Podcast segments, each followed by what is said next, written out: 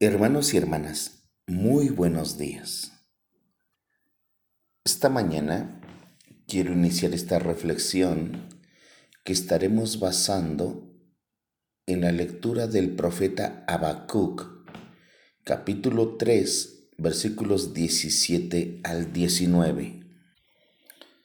Aunque la higuera no florezca, ni en las vides haya frutos, aunque falte el producto del olivo y los labrados no den mantenimiento, y las ovejas sean quitadas de la majada, y no haya vacas en los corrales, con todo yo me alegraré en Jehová y me gozaré en el Dios de mi salvación. Jehová el Señor es mi fortaleza, el cual hace mis pies como de siervas, y en mis alturas me hace andar. Amén. Innumerables personas se sienten derrotadas por situaciones frustrantes. Pero nuestra respuesta puede marcar la diferencia.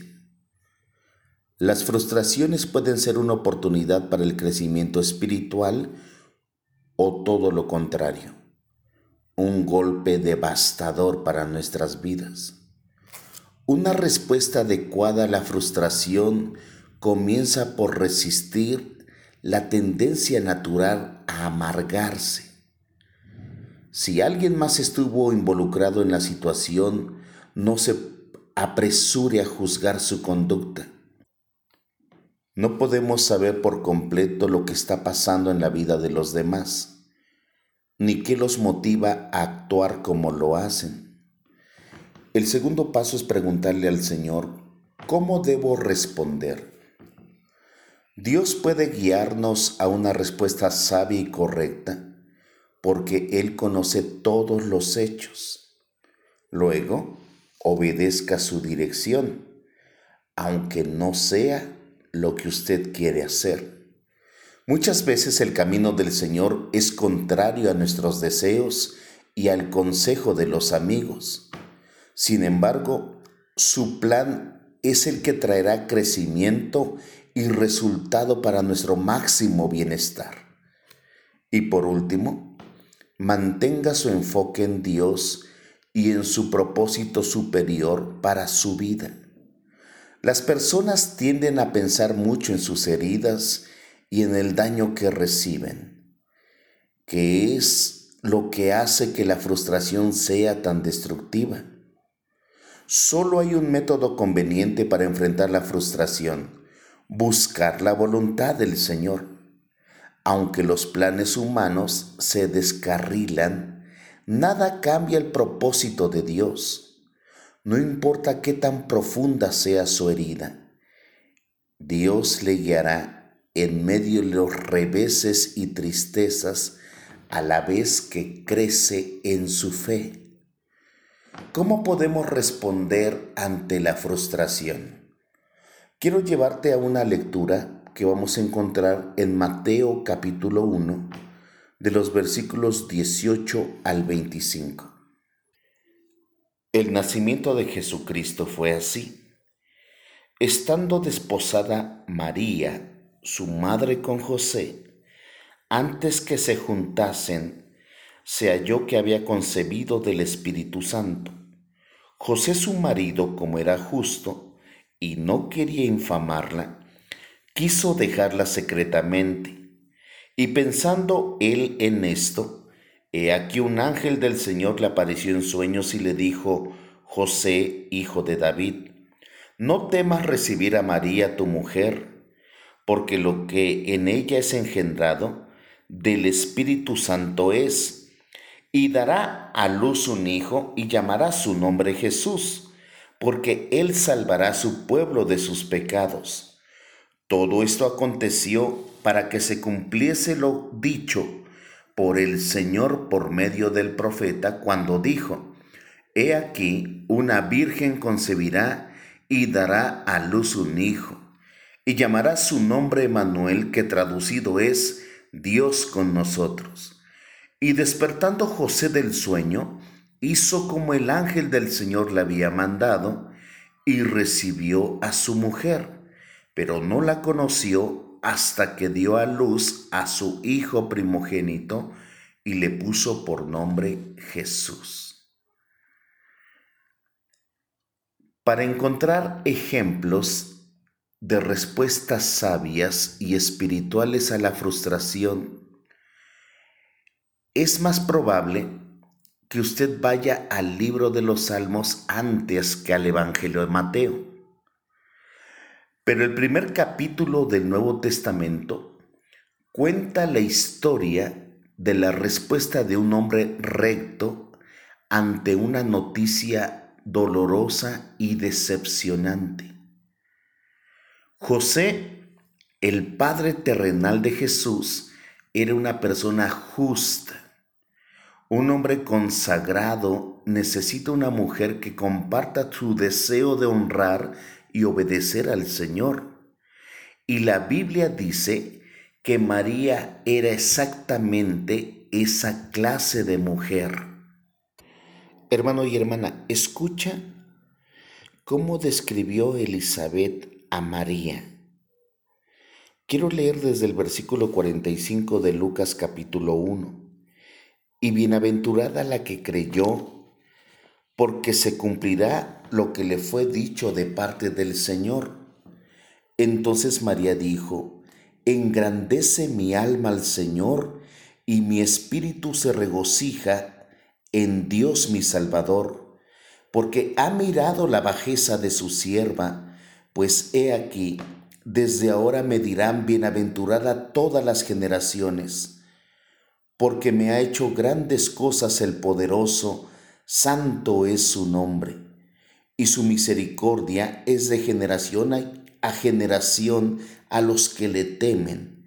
Hizo proezas con su brazo, esparció a los soberbios en el pensamiento de sus corazones, quitó de los tronos a los poderosos y exaltó a los humildes, a los hambrientos colmó de bienes y a los ricos envió vacíos.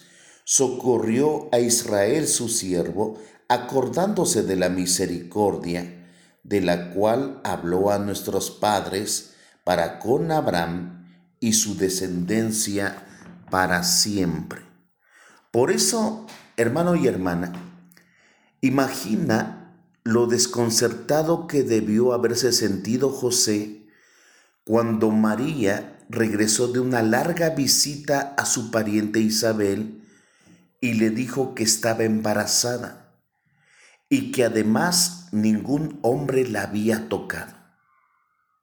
De cualquier modo que viera José su situación, esta parecía funesta. Sin embargo, Mateo 1.20 dice que lo pensaba, es decir, buscaba una respuesta justa y sabia.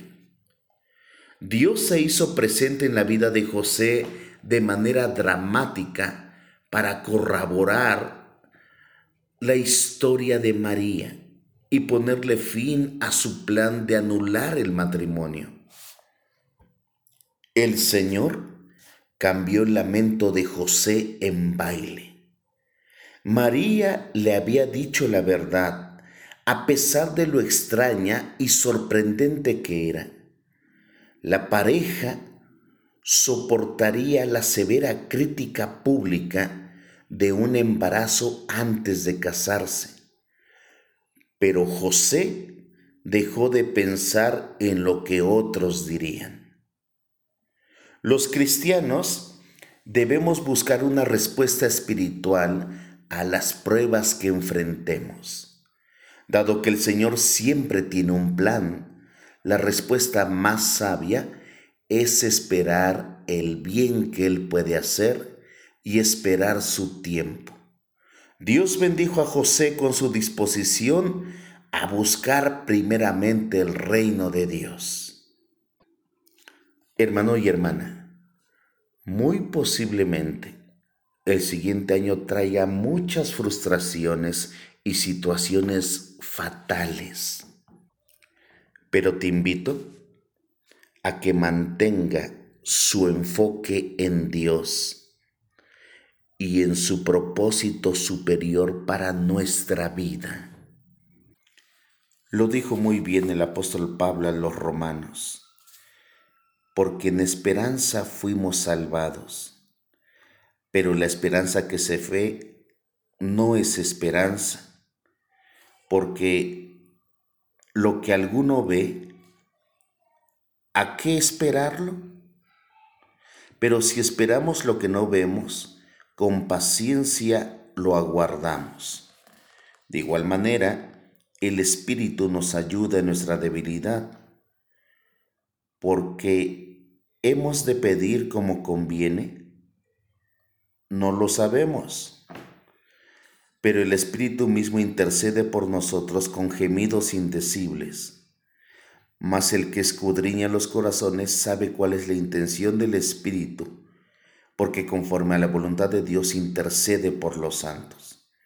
Y sabemos que a los que aman a Dios todas las cosas les ayudan a bien. Esto es, a los que conforme a su propósito son llamados. Amado Dios, agradecemos en esta mañana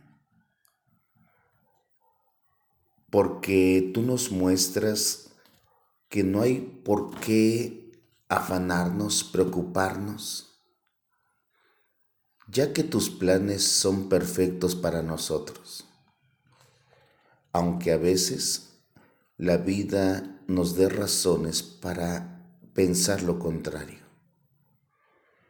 Nuestra esperanza está puesta en ti, Señor, porque tu palabra nos basta. Si tú lo dijiste, nosotros simplemente esperaremos el cumplimiento.